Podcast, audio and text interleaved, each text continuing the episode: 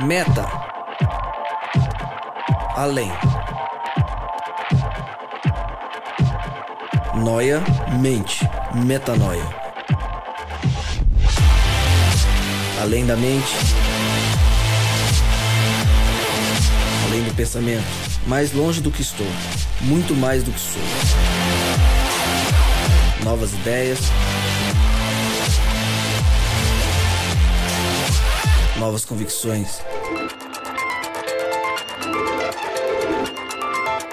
Relevância.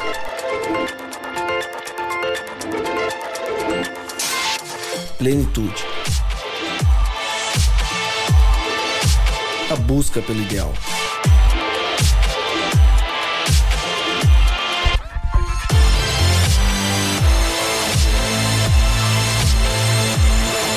Metanoia. Expanda sua mente.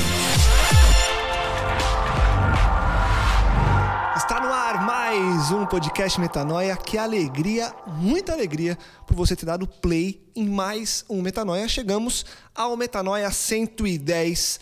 Como eu sempre digo, meu nome é Lucas Vilches e estamos juntos nessa caminhada. Lembrando você que toda terça-feira um novo episódio é lançado e você pode acessar todos os nossos conteúdos, tudo que a gente já fez até hoje, lá no nosso site, portalmetanoia.com. Hoje o tema é interessantíssimo, assim como o da semana passada, e a gente vai apresentar nossos amigos à mesa, mas hoje temos uma novidade nesse episódio. Primeiro vou apresentar quem está aqui. Ismael Cardoso, o senhor está bem?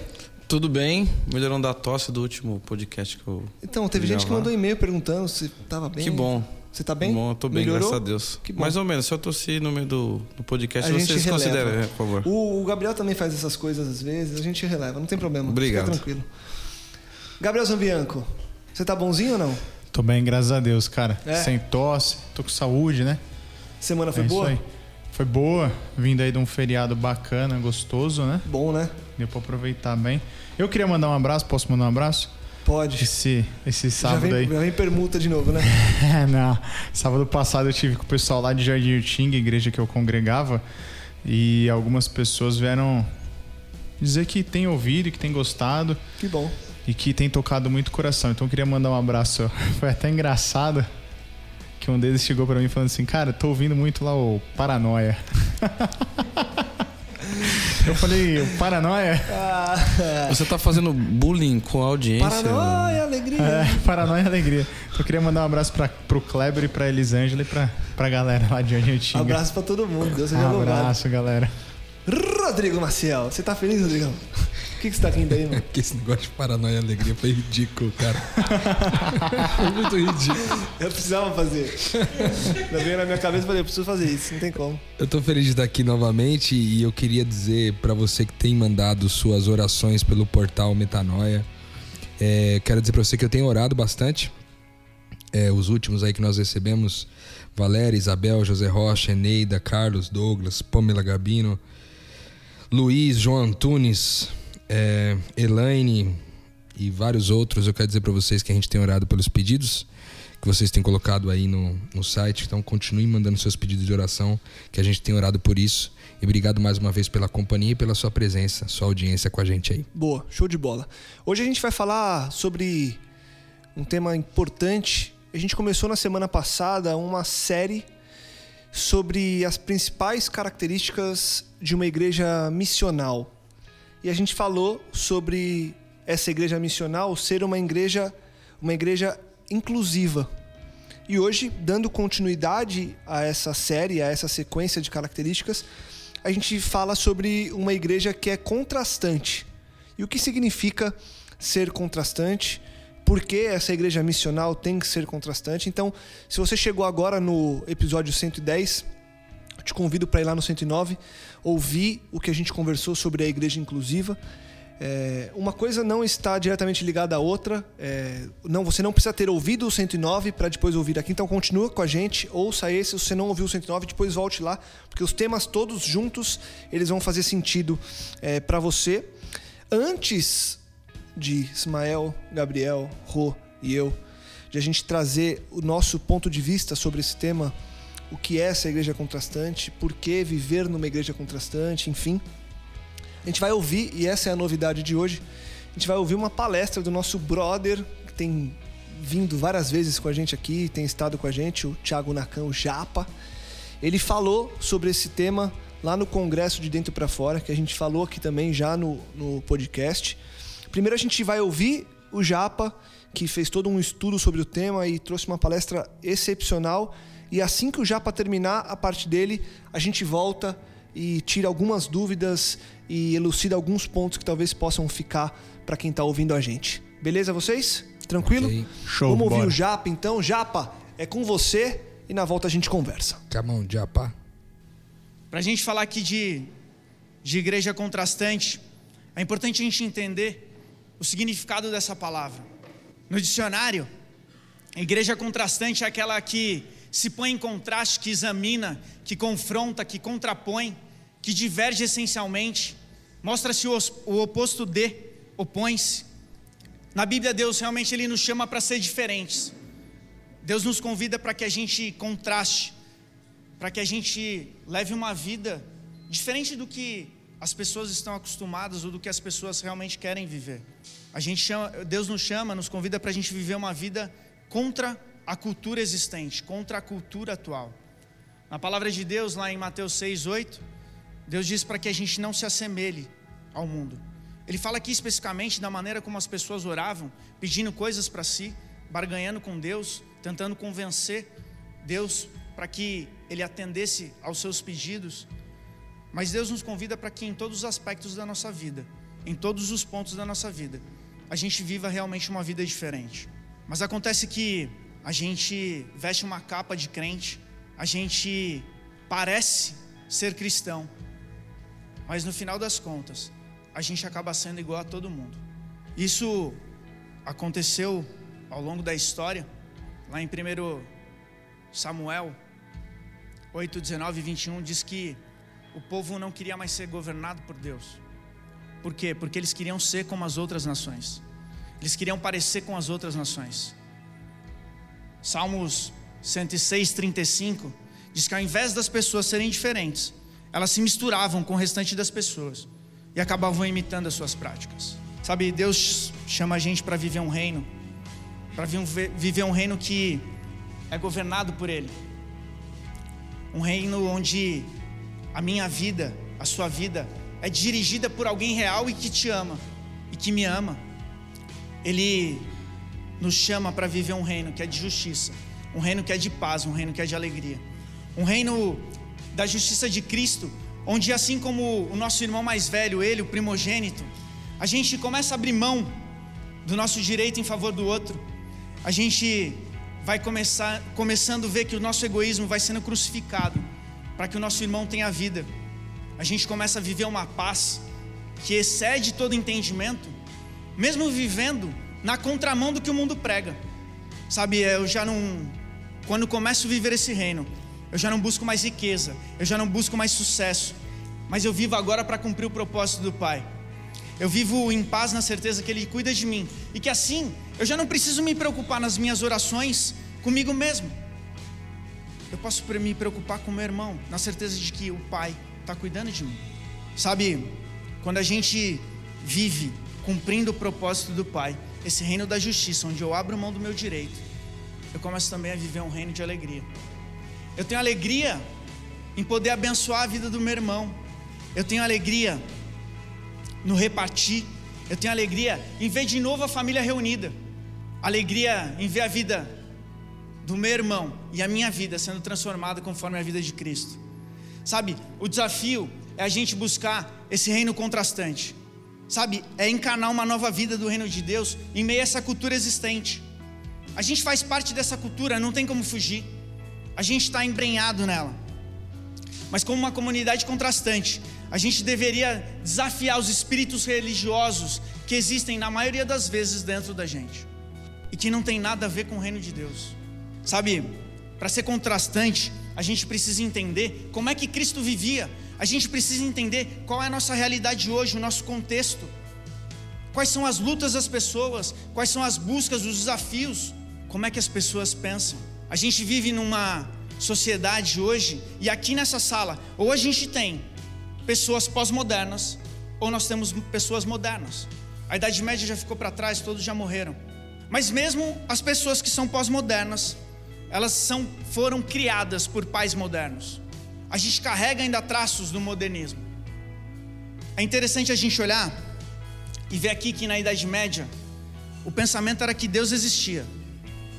No modernismo, Deus ele não existe. No pós-modernismo, que é onde a gente vive hoje, se ele existe ou não, eu não sei. As duas hipóteses são possíveis. Quando a gente olha para o pensamento ali na Idade Média, baseada na fé, creio, logo existo. No modernismo, penso, logo existo, a razão. No pós-modernismo, sinto, logo existo, a experiência. Na Idade Média, a autoridade me convence da verdade. No modernismo, a ciência, o estudo me convence da verdade. E no pós-modernismo, hoje, a experiência me convence da verdade. Até a maneira de pregar é diferente. Lá na Idade Média, os sermões, os sermões eram lidos. Hoje, no modernismo, as grandes oratórias, os grandes oradores, Billy Graham deles. Mas hoje, o negócio são os eventos, os grandes shows. Sabe, a gente vê que ali na Idade Média, essa autoridade, onde impunha uma religião, impunha uma verdade, acabava fazendo com que as pessoas ficavam exaustas, presas, sem nenhum tipo de liberdade.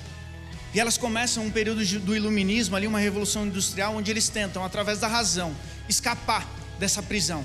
E aí começam a desenvolver máquinas, equipamentos. E com o passar do tempo, com o egoísmo humano, máquinas e equipamentos vão sendo utilizadas para fazer maldade, vão sendo utilizadas para trazer mais malefícios para a sociedade do que benefício. E mediante a tanta desgraça, tantas guerras, o homem vendo que todas as coisas começavam a ser utilizadas para matar gente, para causar mais fome, trazer mais dor, o ser humano começa uma busca após final ali da Segunda Guerra Mundial e se conclui ali com o final da Guerra do Vietnã, há um movimento de busca de paz e amor. Paz e amor tem tudo a ver com o que a gente tem falado, tem tudo a ver com o reino de Deus. O problema é que a gente vive uma geração, nós somos uma geração frustrada com o que passou. Santos Dumont, segundo a história oficial, por ver a sua invenção sendo utilizada para matar milhões de pessoas, ele acabou se matando. Sabe, a gente está falando de uma geração que está buscando significado, de que ela está aberta para buscar essa paz e esse amor. É sim uma geração egoísta, é sim uma geração individualista, é sim uma geração que você já não convence através de um estudo, porque ela pensa, porque ela reflete, já não é mais do mesmo jeito, mudou, os tempos mudaram. Agora, essas pessoas buscam paz e amor, mas elas não encontram, e sabem por que não encontram? Porque nem eu e nem você, porque nós, nós não somos igreja. Porque nós somos exatamente como elas. A única coisa que a gente se autodenomina cristãos. A real é que elas estão em busca desse caminho. Sabe, quando eu olho aqui para esse gráfico aqui, para esse, esse modelinho, a gente passou por um momento em que existia só fé, uma fé imposta. A gente passou por um momento que existia somente a razão. E a gente vive um momento que hoje é somente a experiência. E quando eu olho para a vida de Cristo, eu vejo que na vida dele existia fé racional, de uma vida prática, uma vida de experiência, de cuidado com o outro. Todos esses períodos, a humanidade tentou buscar propósito, e nenhum deles encontrou, e hoje também não encontra. Quanto tempo mais as pessoas vão buscar paz e amor e não vão encontrar, porque eu e você, nós não somos igreja. Porque nós somos exatamente iguais a todo mundo. Para para pensar um pouco. Nesses últimos 30 dias, o que, que te deixou triste? Nesses últimos 30 dias, o que te fez feliz? Você ficou triste porque a sua relação com Deus não tem sido uma relação transparente? Você ficou triste porque em algum momento você não abençoou a vida do teu irmão? Você ficou triste porque você não tem ouvido mais, mais a voz do Espírito Santo? Ou você ficou triste porque você não conseguiu pagar as contas? Ou porque está faltando amigos? Ou porque o teu emprego não está indo muito bem? O que, que te trouxe alegria? Abençoar a vida de alguém? O privilégio de ver alguém sendo transformado através da sua vida? Ou do carro novo que você comprou? Ou de um móvel que você levou para a tua casa? Uma nova roupa? O que, que tem te deixado triste? O que tem te deixado feliz? Examine o teu coração. Sabe, a nossa busca insana da vida é sempre atrás de três coisas: segurança, prazer e poder. Num determinado sábado, o Dentinho, que é um dos nossos irmãos lá da Seda Vila, que fazem parte, que faz parte da nossa família, ele estava lá comigo e, cara, pensa num cara que come que dá orgulho, sabe? Come demais. Ele, infelizmente, hoje está vivendo na rua, ele mora na rua. E aí, ao final do sábado, depois de ele ter comido muito, mas muito mesmo, eu cheguei para ele e falei assim: Dentinho, cara, pega uma fruta, leva uma fruta. Falou, Japa, já comi demais, cara, tô bem. Não, cara, leva uma fruta. Ele falou assim: Meu, eu já comi. Falei, cara, para você comer mais tarde. Ele falou: Na hora que eu tiver fome, Deus proverá. A minha vida inteira é trabalhando para colocar comida na minha casa. Eu falei, ele é morador de rua. É, a vida inteira a gente acaba passando e se preocupando com o que vai ter amanhã, se nós vamos ter amanhã, se nós não vamos ter. O dentinho, não tendo nada, ele tem a certeza, a segurança de que Deus vai providenciar aquilo que ele precisa. Sabe, quanto tempo você tem dedicado a buscar coisas que aparentemente vão te tornar seguros, ou vão te deixar seguros, a sensação de segurança? A gente busca prazer, a gente busca prazer no sexo, a gente busca prazer nas drogas, no álcool. Esteja você dentro de um templo ou não, a gente sabe que é isso que está acontecendo. Porque no final todo mundo quer viver uma experiência hoje. A gente busca poder, a gente busca poder para poder manipular as pessoas, a gente busca dinheiro para poder comprar as pessoas. Isso é uma coisa real e cada vez mais constante no nosso país. O ponto é que quando nós cristãos continuamos buscando as mesmas coisas que o mundo busca, eles não conseguem encontrar paz, eles não conseguem encontrar amor, porque eles não conseguem encontrar Jesus, eles não conseguem enxergar Jesus na gente. Nós somos exatamente iguais a todos, exceto pelo fato de que a gente se autodenomina cristão e que a gente fica dentro de um prédio dizendo que a gente está na igreja, sendo que a gente não é igreja. Somente quando a gente para de buscar segurança, quando a gente para de buscar prazer, para de buscar poder. Ou seja, a gente para de buscar todas as coisas que apetece o meu eu, que apetece o meu egoísmo. É que a gente encontra esses três pontos. É porque somente quando eu paro de olhar para a minha vida e começo a olhar para a vida do meu irmão, é que eu encontro Deus. Eu encontro segurança na graça de Cristo, que a gente fala que ela nos basta, mas no final das contas a gente acaba sempre correndo atrás de alguma coisa, porque a gente quer viver uma segurança do nosso braço. A gente encontra poder do Espírito para viver não mais a minha vontade, mas a vontade do Pai. E a gente encontra o prazer, porque não existe privilégio maior do que a vida de alguém sendo transformada. Não existe privilégio maior do que ver alguém sendo abençoado por aquilo que Deus está fazendo através da sua vida. Não existe privilégio maior do que ver a família reunida. A gente vive um exterior tão bonito, mas por dentro, como a palavra de Deus diz, a gente fede sepulcro. A gente está tão habituado a viver da maneira como a gente sempre viveu, que a gente não para para pensar e refletir como é que as pessoas estão enxergando a gente. Ellen White diz o seguinte, Evangelismo, página 170. A falta de vida e a monotonia de nosso culto a Deus repelem muitos que nos observam para verem em nós zelo profundo, fervente e santificado. A religião formal não serve para este tempo.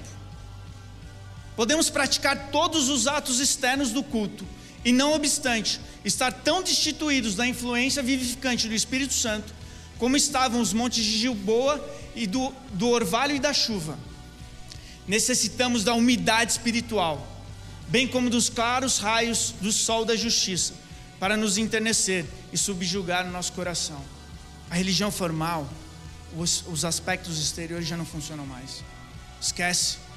Nós vivemos numa sociedade que experimenta.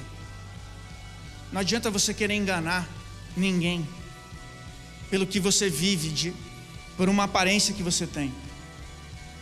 Deus está chamando a gente para viver uma vida que é guiada e conduzida pelo Espírito Santo. Uma vida diferente.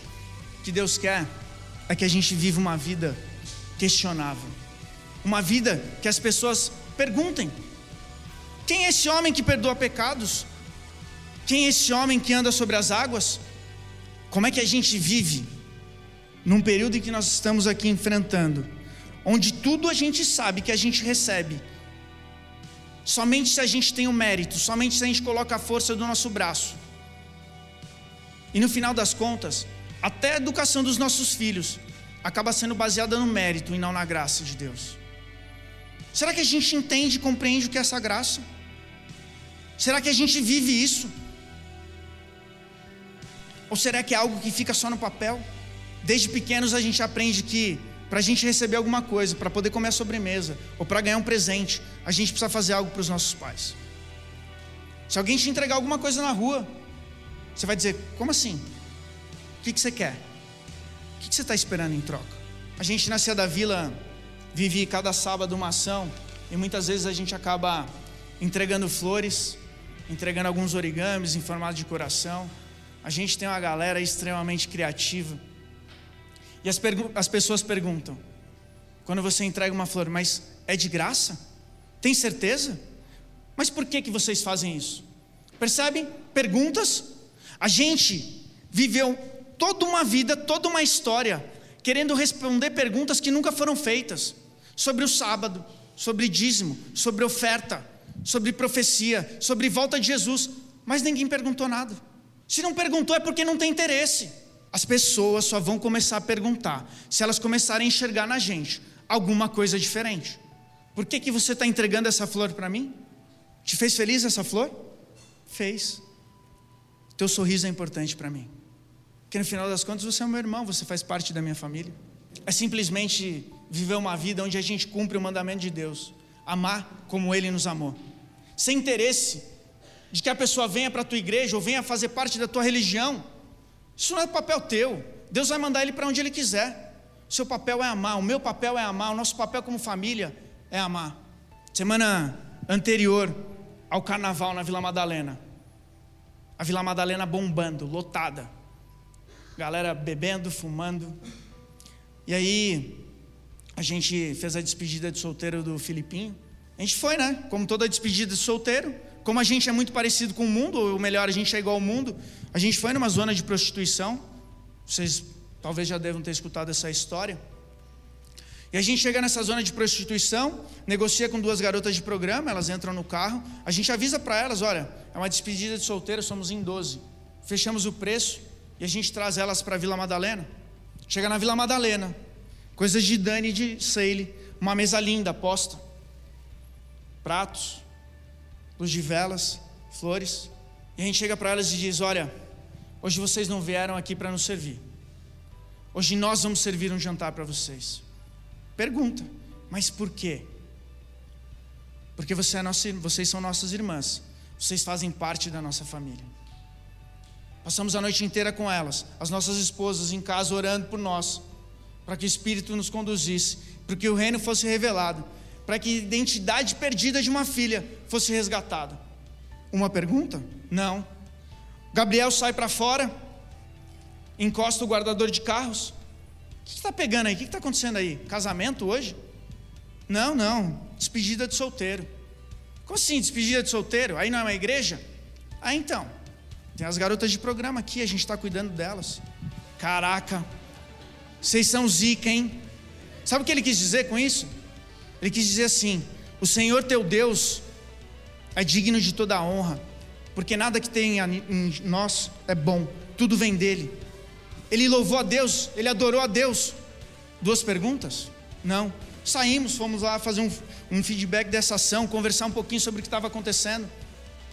Nos encontramos no Starbucks. E a gente ali conversando, chorando, por tudo aquilo que Deus tinha ensinado para a gente, de todo o privilégio de poder ver uma filha dizendo: Eu nunca vivi um momento tão feliz na minha vida como esse. De repente passa um garoto por nós e volta. Cara, eu ouvi toda a conversa de vocês. Quem são vocês? Vocês são malucos, cara. É isso, isso é igreja. A última pergunta: onde é que vocês ficam? Onde é que vocês se encontram? Se a sua vida não gera perguntas, se a minha vida não gera perguntas no meu trabalho, na minha casa, aonde eu vou com os meus vizinhos, eu quero dizer que a gente continua vivendo uma vida igual ao mundo e ninguém vai prestar atenção, porque no final das contas, o Espírito não vive em nós. O Diego, também morador de rua, membro da nossa família na Vila Madalena, a gente fez uma ação e ele foi para a feira. E lá na feira ele ajudou algumas pessoas a carregar sacolas e tal. E uma das mulheres, aí ele carregar a sacola, ele foi até o carro, colocou as sacolas no carro dela. E a mulher falou assim: Olha, toma isso aqui. Ele sem um real na carteira, sem saber o que ele ia comer. Falou: Não, não, você não vai me pagar. Não, mas você me ajudou. Não, mas é para isso que eu estou aqui. É de graça. Virou e foi embora. O Diego está entendendo também que existe um propósito maior para a vida dele.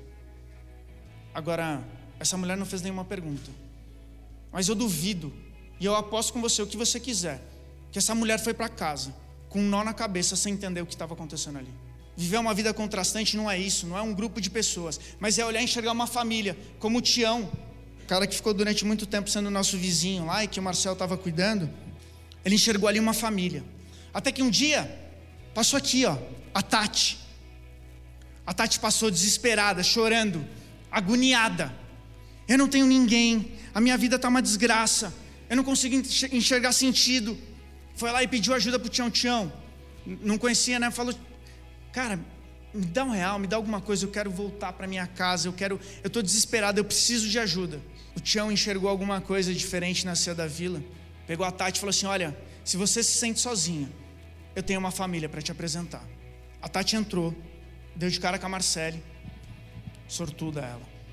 Deu de cara com a Marcele, começaram a conversar trocar ideia. E ela falou de todas as suas angústias, de todas as suas lutas, de todas as suas dificuldades. E no final das contas ela falou: Meu, a minha autoestima está uma porcaria. Falta amor na minha vida, falta carinho. Eu nem me cuido mais. Meu cabelo está um lixo. Eu não consigo nem fazer mais uma escova. Eu não tenho nenhuma condição. Eu não sei qual foi a última vez que eu consegui fazer uma coisa dessa. É importante para você fazer uma escova, lavar o cabelo? Vamos lá no salão. Chegou lá no salão, cuidaram dela, um chazinho, fizeram a escova o semblante dela já era outro. O cabeleireiro chegou e falou assim: Olha, você está cuidando dela, né? O cabeleireiro também conhecia o pessoal da Cia da Vila, porque em algum momento ele já foi abordado por alguém. Ele falou assim: Eu sei quem vocês são, a gente já conversou. A minha parte eu não vou cobrar. Eu só vou ter que cobrar a parte do salão, porque não tem jeito, mas a minha parte eu também vou colaborar. Tião, Marcel, Tião, Tati, Marcele, o cabeleireiro e o cabeleireiro falou assim: Eu falo todos os dias para o meu filho que eu queria que ele vivesse com vocês. Seis pessoas. Um gesto simples. Numa ação, não de homens, mas do Espírito. Igreja contrastante é uma igreja onde a gente sempre está acostumado a dizer que os pais devem ensinar o caminho que as crianças devem andar. É verdade. Mas eu quero dizer para vocês que os nossos maiores discipuladores na Cia da Vila são as nossas crianças. Rapidinho. Marcele indo embora com a Isabelle, junto com mais um casal e duas crianças. O Davizinho, uma dessas crianças, sai correndo, farol aberto, e a Isabelle sai correndo atrás, um carro freia em cima deles, e quase eles são atropelados. A Marcele, obviamente, fica louca. Isabelle, você é maluca, como é que você sai correndo na rua? Entra no carro, senta o sermão na Isabelle. Mas mãe, Isabelle, não é para você fazer isso, é louca. Você podia ter morrido se me acontece alguma coisa com você. Mas mãe, mas mãe nada. Mãe, eu fui lá porque eu precisava ajudar o Davi. Mas você tem que se preocupar com você, Isabelle. Se Cristo deu a vida por mim, mãe, por que, que eu não ia dar a minha vida pelo Davi? Mas a Marcele falou: Filha, você está certa. Perdoa a mamãe. Perdoa a mamãe. Está na hora de a gente parar de dizer que a igreja e ser igreja de verdade. Está na hora da gente começar a realmente gerar questionamento na nossa vizinhança, no nosso bairro, de onde tem o prédio que a gente chama de igreja. Está na hora de a gente começar a viver aí o que está dizendo em 1 Pedro 3,15. Tenham no coração de vocês respeito por Cristo e o tratem como Senhor, verdade, mas estejam sempre prontos para responder a qualquer pessoa que pedir que expliquem qual é a esperança que você tem no coração? A gente, quando olha para a Bíblia, a gente acredita que igreja é aquela que sai para fora, que cuida, que ama, que gera discípulos. É uma igreja que contrasta, que entende a realidade do bairro, que entende a necessidade das pessoas e vive contra essa cultura. Vive de uma maneira que as pessoas perguntem, e quando perguntem, a gente esteja pronto para responder. Por que vocês fazem isso? Porque Deus me ama, porque eu sou filho dele. E se eu sou filho dele, e você também é, nós somos irmãos, e somos irmãos, somos uma família. E uma família se ama, se cuida e vai amar outras pessoas. Chega da gente viver uma teoria. Chega de a gente viver uma falsidade. Está na hora da gente levar o real significado do Evangelho, a graça de Cristo Jesus, para quem ainda não conhece desse amor. Quanto tempo mais a gente vai deixar de ser privilegiado por isso? Que Deus guie a sua vida, guie a nossa vida como família e que a gente possa mudar a mente, mudar a nossa atitude e contagiar esse mundo, porque falta pouco para Jesus voltar. Amém? Show de bola, valeu Japa. Deus seja louvado pelo que você falou, pelo que você trouxe, que a gente possa realmente viver essa igreja contrastante, que a gente possa entender essas características para realmente ser essa igreja sonhada por Deus. E eu queria perguntar para vocês o seguinte: o Japa ele falou na palestra dele sobre cumprir o propósito do Pai, o propósito do Mestre, sendo essa igreja missional. E aí eu pergunto para vocês: como cumprir esse propósito vivendo na correria que a gente vive no dia a dia, tendo que pensar em pagar conta, pensar no trabalho, pensar no trânsito, enfim, pensar nas coisas rotineiras que são intrínsecas à nossa vida, pelo menos por enquanto, sem perder o principal foco, que é cumprir esse propósito do Pai. Quem quer começar? Rodrigão, pode ser?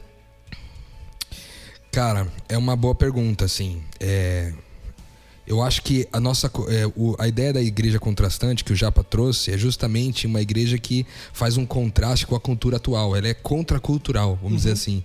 Ela choca com a cultura atual. E durante muito tempo, talvez, a, as religiões tenham pensado em ser uma igreja contrastante a partir da moral, do comportamento, né? Sendo um comportamento assim do que é certo e errado, sempre tentando seguir o que é certo. E que talvez por algum tempo isso funcionou, que o padrão moral era algo que era desejado, que era buscado pelas pessoas. Hoje, é, nessa, nessa é, visão pós-moderna, nesse mundo pós-moderno que a gente vive, isso não é tão levado em conta mais. É, nós sabemos, a gente já estudou isso muitas vezes aqui no Metanoia, a respeito do valor da gente ter a vida semelhante a Jesus, com as características de Jesus e viver como Cristo. Isso passa por, por questões morais, sim, com certeza, mas tem mais a ver com é, ações proativas, tem mais a ver com aquilo que surpreende o mundo, né? Então, ser contrastante é surpreender o mundo através daquilo que, do seu estilo de vida, da forma como você vive, das coisas não só que você diz, mas das coisas que você faz, não só das coisas que as pessoas observam em você, mas das posturas que você tem e das reações que você tem em relação a tudo aquilo que acontece. Então, como viver essa vida surpreendente, né? é, tem, tendo, estando vivendo né, num mundo é, onde é, a prioridade não é isso. Né? A prioridade é essa busca pela, pelo crescimento, pela carreira, pelo sucesso, pelas conquistas, por mais, é, mais coisas materiais, por, enfim, por sucesso em todas as, as, as áreas da vida, né? vamos dizer assim. É, eu acho que há alguns pontos importantes de como viver isso. Eu, talvez o primeiro deles seja de talvez a gente não só é, encontrar o evangelho de verdade, porque talvez, como eu, as pessoas possam estar na igreja há muito tempo e não ter encontrado o evangelho, né? Então, talvez orar é, a Deus para que Deus te envie alguém ou que Deus te envie a revelação através da palavra dele para te ensinar o que o evangelho verdadeiro é. E o segundo ponto é, uma vez que eu encontrei o evangelho, talvez encontrar uma família espiritual uma comunidade que viva e que expresse isso na vida, esse evangelho prático, esse evangelho vivo, porque isso também ajuda a pessoa a sair é, dessa condição, uma vez que o que acontece na verdade? Quando a gente convive, qualquer comunidade, seja as pessoas do nosso trabalho, as pessoas da, da faculdade, as pessoas é, da nossa família, quando a gente convive com elas, naturalmente a gente é, se espelha nelas para tomar decisões na vida. Então, às vezes, eu tomo a decisão do carro que eu vou comprar com base no que as pessoas vão achar do meu carro. Ou eu tomo decisão em para que lugar eu vou viajar com base no que as pessoas vão achar da minha viagem. Nem se é se eu gosto ou não. E às vezes isso não é uma coisa assim declarada, é uma coisa meio tácita, entendeu? É uma coisa meio inconsciente. Então, se a gente caminha com uma família que não valoriza determinadas atitudes, que, que são atitudes que não surpreendem o mundo, que não mudam a vida de ninguém, mas elas dedicam a vida em surpreender o mundo, se eu estou caminhando com essas pessoas, é o famoso ditado, né? Diga-me com quem tu andas, que eu direi quem és. Uhum. Então, eu acho que esses dois passos são dois passos interessantes aí. É encontrar o evangelho verdadeiro de Jesus, que é Cristo, a pessoa de Cristo, e também caminhar junto com a família de Deus. Deixa eu aproveitar o que você falou, Rô. Você falou sobre essa, essa característica de ser contrastante, ser é, contracultural e, inevitavelmente, bater de frente com algumas coisas que a sociedade hoje, principalmente essa pós-moderna, que gosta de expor opinião, gosta de, de colocar o que pensa. Que tudo é relativo. Tudo é relativo, pode tudo, e o que eu penso é mais importante que o seu. Enfim. Valoriza a experiência. Exatamente. É, e eu queria passar é, essa pergunta para vocês, é, Isma e Gabriel. Como ser essa igreja contrastante sem correr o risco ou sabendo lidar com o risco que eu corro em perder algumas pessoas no meio do caminho por ser dessa forma? Porque, inevitavelmente, você vai chocar alguns. Boa pergunta. E chocando alguns, você pode perder esses alguns. Então, como lidar com essa possibilidade? Ou vocês acham que é possível chocar sem perder essas pessoas? Não sendo possível chocar sem perder essas pessoas, como se preparar para não achar que isso está sendo contra a pregação do evangelho. Porque em muitas situações, quando você fala algo e você espelha a pessoa, a primeira coisa que a gente pensa é: opa, falei alguma coisa errada. Eu errei. O erro foi o meu discurso. Quando na verdade tá, o erro está na forma com que a pessoa recepciona o que você falou. Como lidar com isso? É, quando o Rô fala assim de contracultura, eu quando gosto primeira vez que eu ouvi eles falando sobre igreja contrastante, que a gente levantou o tema e tudo mais, eu gosto de pensar da seguinte forma: que há, há um povo, há pessoas que se entendem por cristãos, que se entendem por religiosos, que estão apenas na seara do ser diferente. Né? Até para chegar na, na, conclusão do que era contrastante, a gente teve essa discussão lá na vila e a gente fez essa, essa diferenciação entre aquele que é diferente daquele que é contrastante. A gente chegou à conclusão de que diferente é aquele que destoa pelas suas características. Então, uma bola é diferente de um triângulo, que é diferente de um quadrado. Mas contrastante é aquele que está inserido ele está ali dentro, ele, tá, ele é bola igual a todos os outros, mas ele, ele se difere pelas qualidades dele, entendeu?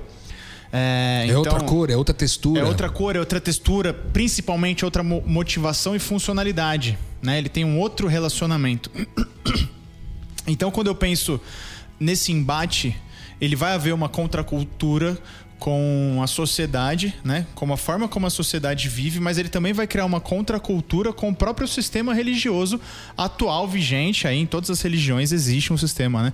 Que está que tá imperando, enfim. E aí é óbvio que esse embate vai gerar um dissenso e talvez pessoas fiquem para trás. Da mesma forma como a gente já falou aqui por diversas vezes é, que pessoas ficam aí na caminhada dos PGs, pessoas ficam.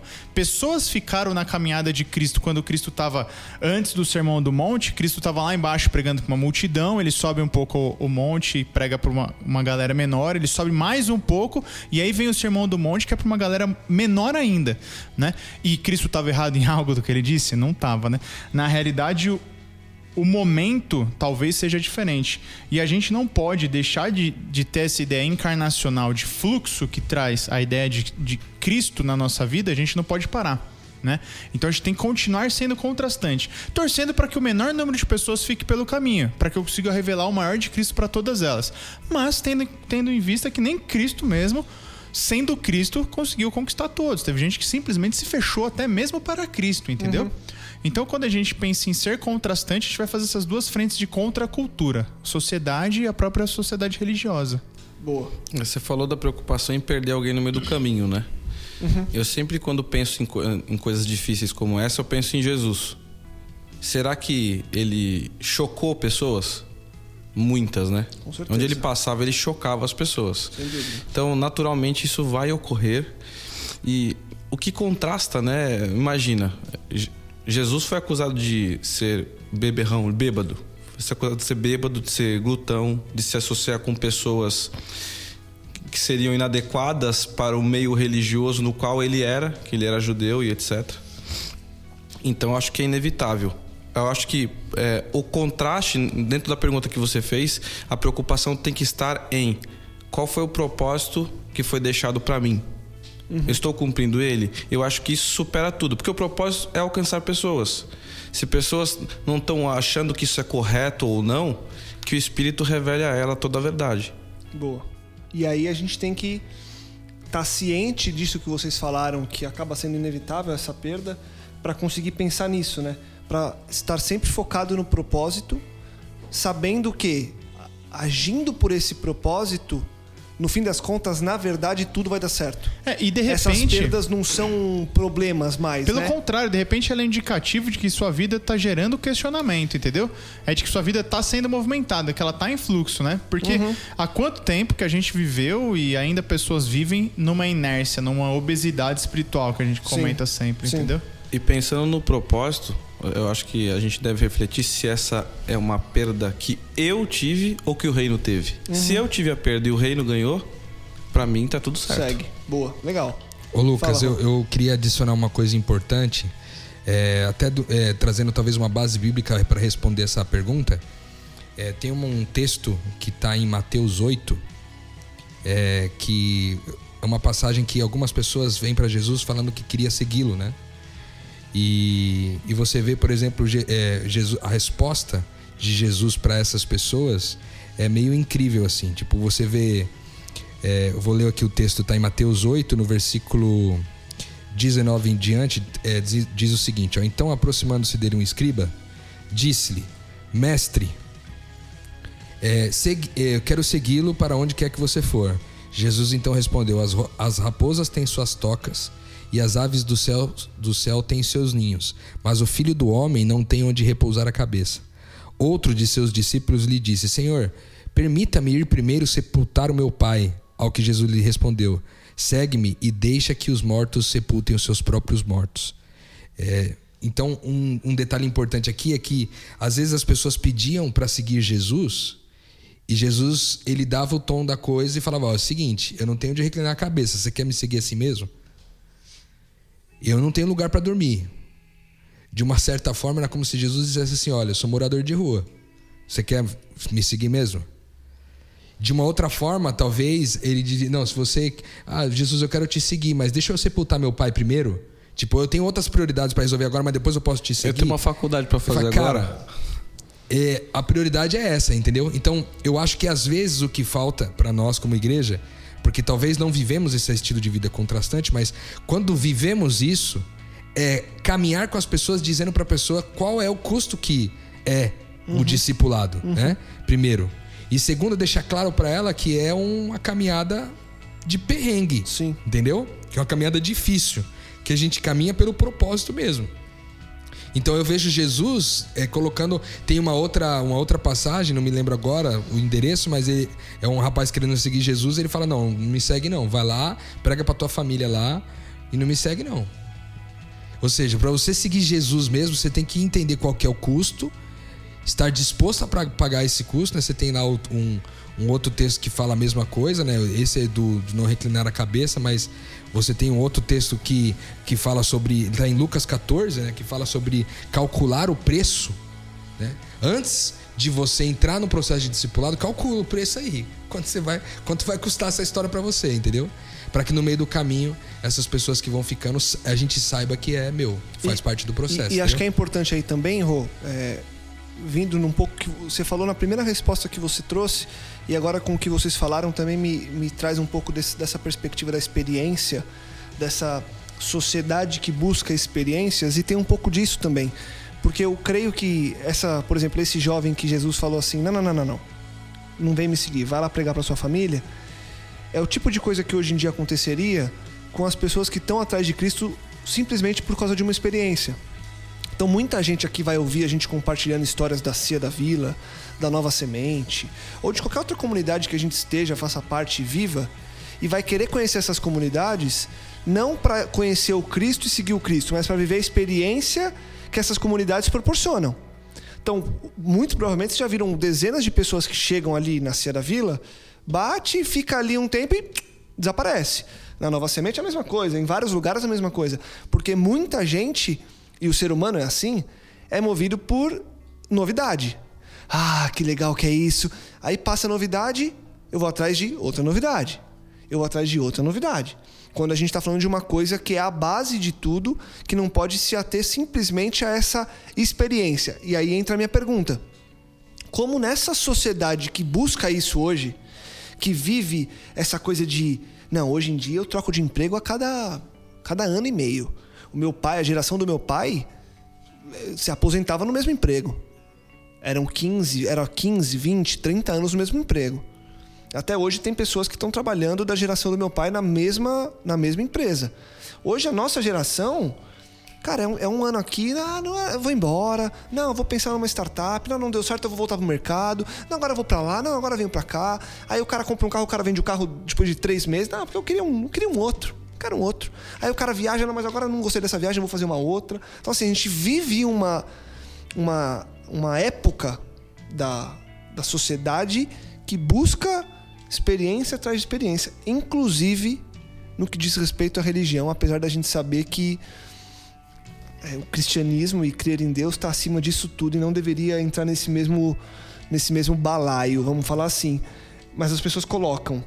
Como fazer para você viver uma vida cristã constante, o tempo inteiro, 24 horas por dia, 7 dias por semana, e não simplesmente buscar experiências que preencham a minha satisfação pessoal. Isma. Cara, você tá falando, tá pensando sobre isso, né?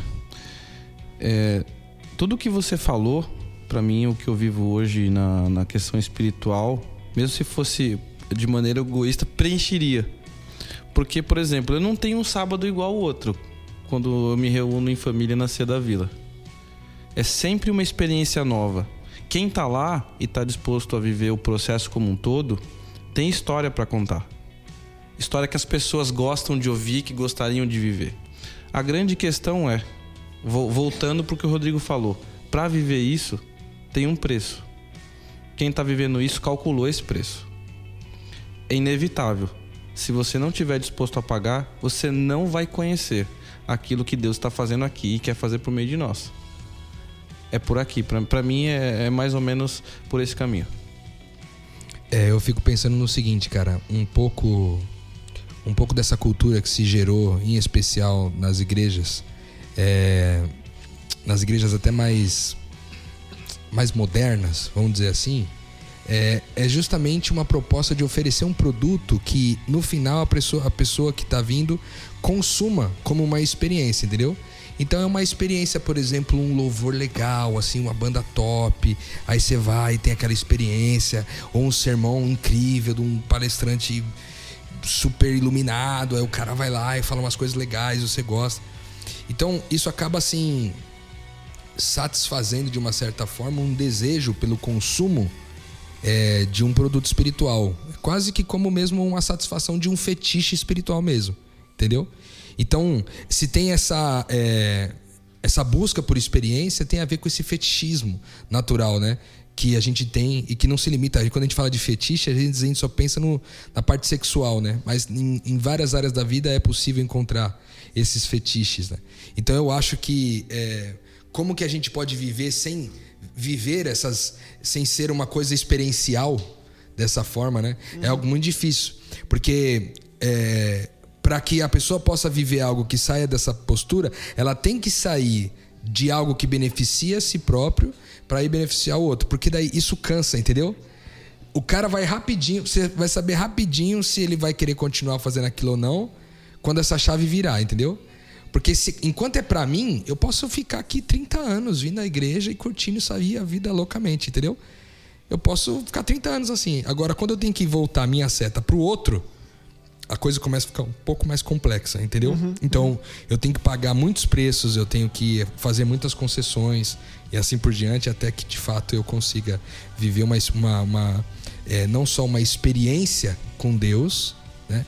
Uma experiência real com Deus, mas viver uma transformação, né? Uma mudança de, de uma metanoia, vamos dizer assim, completa, né? De ser um ser humano vivendo uma experiência espiritual para ser um ser espiritual vivendo uma experiência humana. Ô Lucas, rapidamente, cara.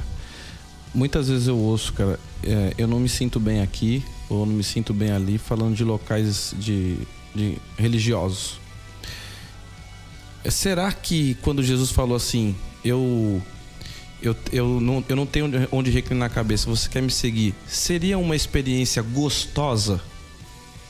Eu imagino que não. É uma experiência que provavelmente Quando, quando pensada no conforto, né? no conforto. Segurança, é, né? ah, óbvio que tem o prazer de estar com o mestre, caminhar com, com ele e quem já buscou viver isso, já teve alguma experiência, sabe o quanto bom é, mas te tira todo o conforto. Te tira da zona de conforto, tira seu conforto falando de recursos, tira o seu conforto de tempo, tira tudo aquilo que era só seu, voltado pro outro. Então tem a ver com a, com a sua pergunta, porque as pessoas estão aqui acomodadas. Sim. Se você quer ser contrastante, não adianta, você vai ter que sair da zona de conforto e talvez você não vá adorar onde você se sinta bem. Muito provavelmente onde você se sinta mal, porque você está se doando, você está morrendo pro eu. Boa. Sensacional. Fala, Gabriel. Eu lembro que nessa, nessa palestra aí o Japo fez a seguinte pergunta, duas na realidade. E aí você consegue, né, ter um medidor seu aí, se você tá contrastante, se você tá só diferente na vida, como é que tá. Enfim, ele perguntou assim, ó, básico. O que te deixou triste no último mês? O que te deixou feliz no último mês? Aí você começa a analisar a sua vida, entendeu? Porque na primeira pergunta que você fez, Lucas, foi sobre uma questão prática, né? E aqui a gente é difícil a gente traduzir aquilo que é prático na nossa vida para que seja prático para você que está ouvindo. É por isso que a gente traz muito conceito. É por isso que a gente quer que você entenda o que é ser contrastante. Porque eu posso dizer que prático na minha vida é o seguinte: eu entendo que é eu trabalhar, eu, eu, eu no meu trabalho fazer hora extra, ter banco de horas e aquele cara que não trabalha precisar sair mais cedo, eu assumir o ônus. É eu trabalhar pra- pela promoção e entregar a promoção para pro outro cara, porque, enfim, porque ele não merece tanto quanto eu não merecia, entendeu? De repente isso seja uma ge- gerar uma vida de questionamentos, né? É eu comprar é eu comprar um carro na consciência de que agora eu preciso ajudar mais pessoas porque eu tenho o carro e não participar de um clubinho que antes eu não participava, né? Enfim, mas são questionamentos, são termos práticos para minha vida. Então você tem que pensar. E aqui você parte dessas duas perguntas: o que, que te, te deixou triste no último mês? O que, que te fez feliz no último mês? E daí buscar uma vida contrastante. Legal. Show de bola. Acho que deu pra gente entender é, a necessidade de ser essa igreja contrastante quando a gente fala de uma igreja missional. E se sobrou alguma dúvida, manda e-mail para nós, podcastmetanoia.gmail.com e vamos entrar em contato, vamos conversar. A gente tem muito conteúdo para continuar compartilhando. A gente continua com essa série de mensagens sobre essa igreja missional, as principais características. E a gente no próximo episódio vai falar sobre uma igreja que ela é encarnacional, ela é uma igreja encarnada onde ela está. Surgiu uma interrogação na sua cabeça? Então, escuta o próximo podcast Metanoia. Gabi, obrigado. Rô, valeu. Isma, valeu. Japa, se você estiver ouvindo a gente, valeu. Show de bola, que Deus continue a te usar. E para você, eu deixo aquele convite de todo fim de episódio. Compartilhe, divulgue ajude que mais pessoas possam expandir a mente. Semana que vem a gente volta para falar dessa igreja encarnacional, essa igreja encarnada. Não perca por nada. Metanoia, expanda a sua mente.